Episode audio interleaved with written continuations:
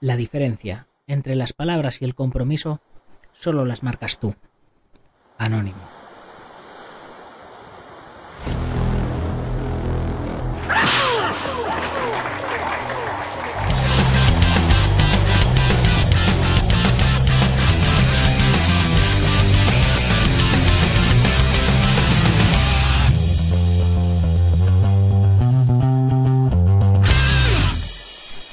Buenos días a todo el mundo, soy Nacho Serapio, director y fundador de Dragon, y te doy la bienvenida a un nuevo episodio de la edición de verano de Dragon Magazine, tu programa de artes marciales y deportes de contacto.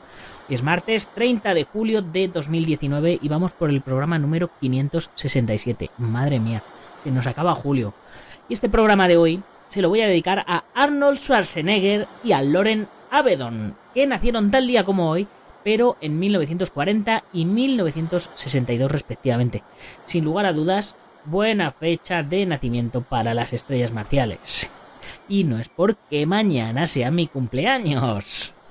Pero bueno, como siempre, ya sabes, dragon.es, una comunidad de artistas marciales y luchadores con contenidos exclusivos, con un chat exclusivo, con una red social en dragon.es barra comunidad, con un buscador de usuarios para encontrar a los usuarios más cercanos que tengas además de todos los cursos, ya sabes, 57 cursos con casi 800 videotutoriales, seguimiento de los profesores, teoría, etcétera, vamos, que te puedes grabar en vídeo, mandárnoslo y los profesores te van a corregir todos tus movimientos y por supuesto, nuestra revista en digital en la plataforma y en papel enviada a tu casa. Y ahora sí, ya podéis meteros en dragon.es barra magazine barra 55 porque ahí tenéis nuestra revista de julio con el maestro Daniel Tavares en portada, hablándonos del Japan Ninjitsu, hablándonos del Kempo, de la Federación Colombiana de Kempo que acaba de, de fundar y de un montón de cosas muy interesantes.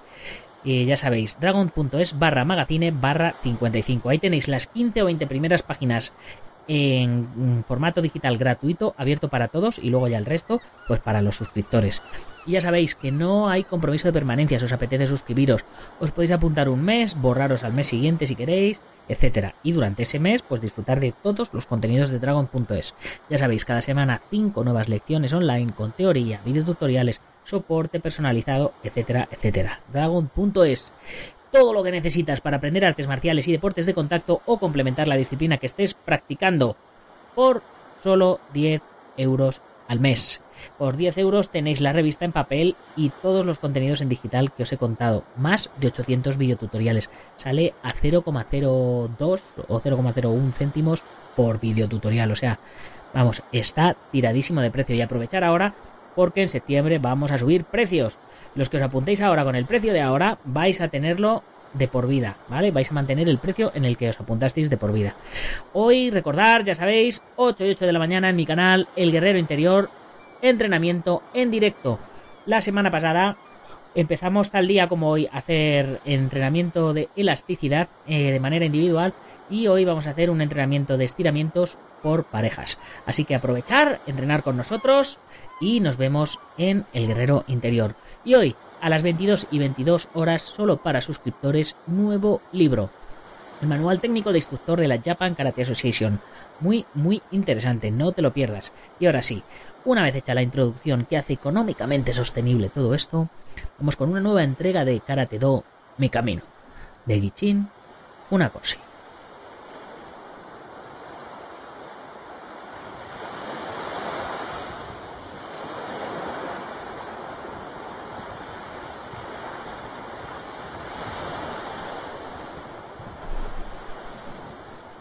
En los últimos años he escuchado decir cada vez más a la gente Karate Sanen Goroshi o Karate Gonen Goroshi, queriendo significar que un hombre que ha sido golpeado con un golpe de karate morirá inevitablemente tres o cinco años después.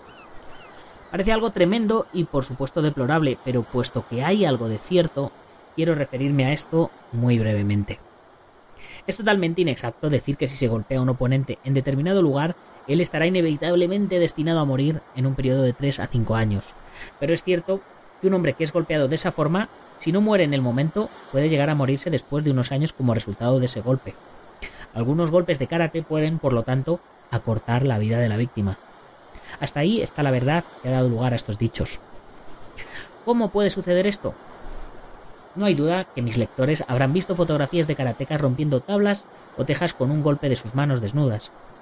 Generalmente la primera tabla o teja permanece sin dañarse, mientras que las de más abajo son las que se rompen. La tabla que realmente recibe el golpe no muestra señales de haber sido golpeada. Lo mismo puede suceder en el caso de un golpe en el cuerpo humano. No aparece nada en la superficie, pero el interior puede estar seriamente dañado. Todos hemos escuchado en algún momento de alguien que se golpeó con algo y que sintiendo poco o nada de dolor le desaparece el problema.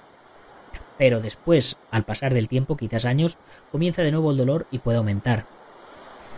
Pero golpeando de esa forma, rompiendo tablas o tejas, se está muy lejos de la verdadera esencia del karate do.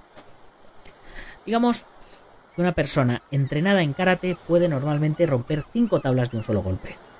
También un hombre común, sin conocer absolutamente nada de karate, con suficiente entrenamiento puede ser capaz de romper tres o cuatro tablas.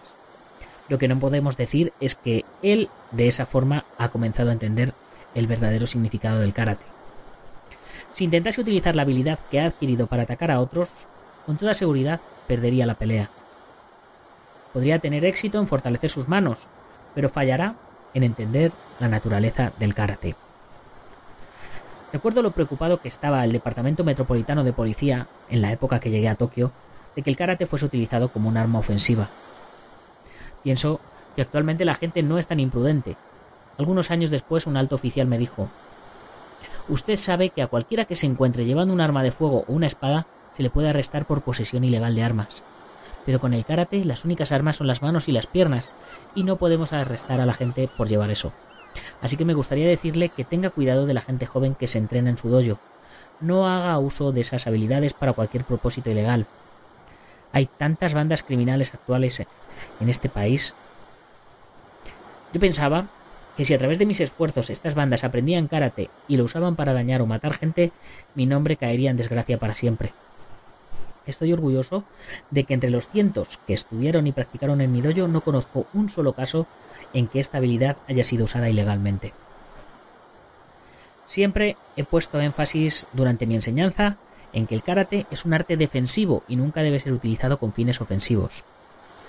Tenga cuidado, escribí en uno de mis primeros libros, acerca de las palabras que dice, porque si es jactancioso, usted puede hacerse de gran cantidad de enemigos. Nunca olvide el viejo refrán de que un fuerte viento puede destruir un firme árbol, pero el sauce se dobla y el viento pasa a través de él. Las grandes virtudes del karate son la prudencia y la humildad. Es por eso que siempre enseño a mis estudiantes que estén alerta, pero nunca vayan a la ofensiva con su habilidad en el karate, y enseño a mis nuevos alumnos que bajo ninguna circunstancia permitiré que usen sus puños por tener diferencias personales. Confieso que algunos de los jóvenes no están de acuerdo conmigo. Ellos dicen que el karate puede precisamente usarse en circunstancias en que sea absolutamente necesario. Yo trato de explicarles que esta es una concepción totalmente errónea del verdadero significado del karate. Una vez que se comienza a utilizar el karate, el resultado se hace un asunto de vida o muerte. ¿Y cómo podemos aceptar para nosotros mismos dar un combate de vida o muerte frecuentemente con los pocos días que estamos en esta tierra? En ninguna circunstancia el karate debe ser usado ofensivamente. Para ilustrar mi punto de vista, daré un ejemplo de un hombre joven que estuvo por poco tiempo en mi dojo Meisei Yuku y que un día decidió probar sus patadas sobre un perro que cuidaba los jardines de la residencia Masudaira, los vecinos nuestros. El joven falló la patada y fue seriamente mordido por el perro. Por eso digo que aquellos que teniendo entrenamiento de karate piensan en usar su habilidad están pervirtiendo el significado del arte.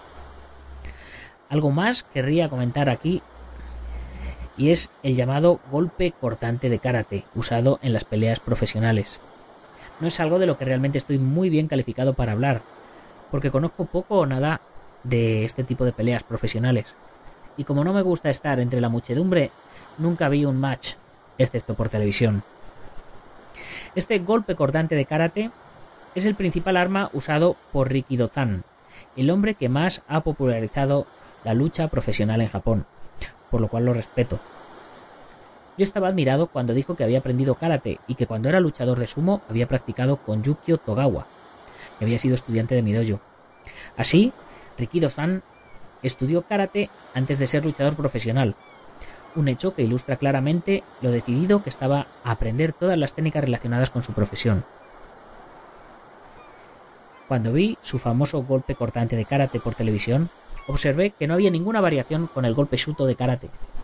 La palabra suto significa mano-espada, refiriéndose al uso de la mano como una espada o cuchillo, con los cuatro dedos y el pulgar extendidos y apretados uno contra el otro. A pesar de su aparente similitud, el golpe cortante de karate y el suto son dos cosas muy diferentes. Cuando observé a Rikido-san, parecía estar utilizando sus manos como cuando un chico impulsa una espada de bambú. Nuestro suto, sin embargo, es un arma mucho más mortal. Es como una afilada espada de acero. Un golpe suto en el costado del cuello de un oponente lo puede matar instantáneamente.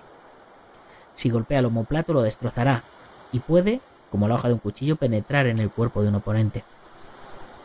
Es el mismo suto que a veces es usado para romper tablas tejas.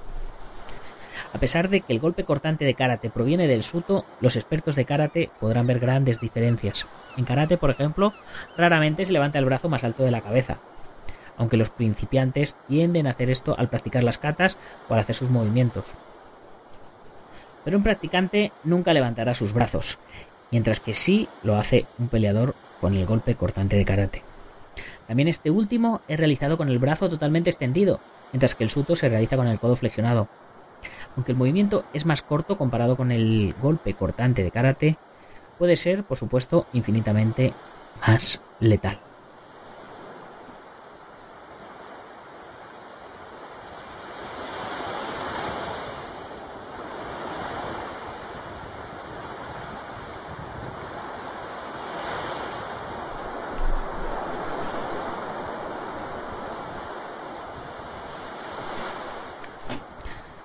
Bueno chicos, y con esto nos despedimos por hoy, martes 30 de julio. Acordaros que mañana es mi cumpleaños, así que se aceptan regalos, sobornos eh, y felicitaciones, ¿vale? Y por supuesto, no os olvidéis, en dragon.es barra tienda tenemos nuestra tienda. Qué mejor regalo que, que me hagáis alguna comprita, ¿no? Eh, bueno, ya sabéis, si sois de la comunidad Dragon, tenéis 15% de descuento y gastos de envío gratis. Y si tenéis tienda o gimnasio o un negocio o vais a organizar un evento, ya sabéis que podéis convertiros en patrocinadores de Dragon. Os mencionaremos en el podcast, os pondremos un anuncio en la web y además os pondremos un anuncio en la revista. Y además os mandaremos unas revistas a vuestro negocio o vuestra casa. Y además, si tenéis algún evento alguna actividad y demás, nos la mandáis y la vamos a publicar en la revista con preferencia. ¿Qué más se puede pedir, chicos? Bueno, hoy nos toca hablar de nuevo de nuestro amigo, el maestro internacional Joaquín Valera de Jamillo Japquido y que tiene sus escuelas en Valencia y Castellón. Y me gustaría recordaros una columna que escribió para Dragon que se llamaba El camino correcto y el incorrecto. En la introducción eh, hablaba un poquito de él y os comentaba lo siguiente. El maestro Joaquín Valera es uno de esos maestros que pasan desapercibidos porque no le gusta llamar la atención y prefiere que los hechos hablen por sí solos. Le conocí hace ya más de cinco años en un torneo benéfico en un pequeño pueblo de Toledo que serviría de antesala para el que hoy día es conocido como la Batalla de Toledo. Curioso el dato, ya que, aún no siendo amigo de los torneos, decidió acudir con su escuela a apoyar este evento benéfico. Para más Inri, su trabajo junto a sus estudiantes no pudo ser calificado de otro modo más que impecable, otra muestra de su buen hacer. Del mismo modo que colabora activamente con Dragon Magazine enviándonos noticias de los eventos que organiza y de los que participa todos estos años en los que llevamos coincidiendo en el camino, ha mostrado ser poseedor de algo que yo valoro mucho personalmente, humildad, educación y respeto, y sobre todo dejar que el trabajo en el tatami hable por sí solo. Así es, mis queridos amigos, el maestro Joaquín Valera. Así que todos los que estéis por Valencia y Castellón y os apetezca aprender artes marciales, aprender defensa personal, no dudéis en visitar su escuela porque es un sitio de esos que merecen la pena. Y ya sabes, como siempre me despido de vosotros recordándoos que si queréis suscribiros a la revista o pedir números atrasados o uniros a la comunidad Dragon, lo que queráis, ya sabéis. Yo lo que más os recomiendo es comunidad Dragon. Pasaros por dragon.es y ahí lo tenéis todo. Y para terminar, ya sabéis, si os ha gustado el programa, compartirlo con vuestros amigos y si no con vuestros enemigos, pero compartirlo, ponernos una buena valoración de 5 estrellas en iTunes, un like en iBox, en YouTube, en Spotify, en la plataforma en la que nos oigáis y por supuesto enviadme comentarios. eh, sugerencias, sobornos, eh, aportaciones, lo que vosotros queráis, que yo me lo leo todo y contesto a todos. Y ya sin más, hasta mañana, guerreros. 頑張ろう。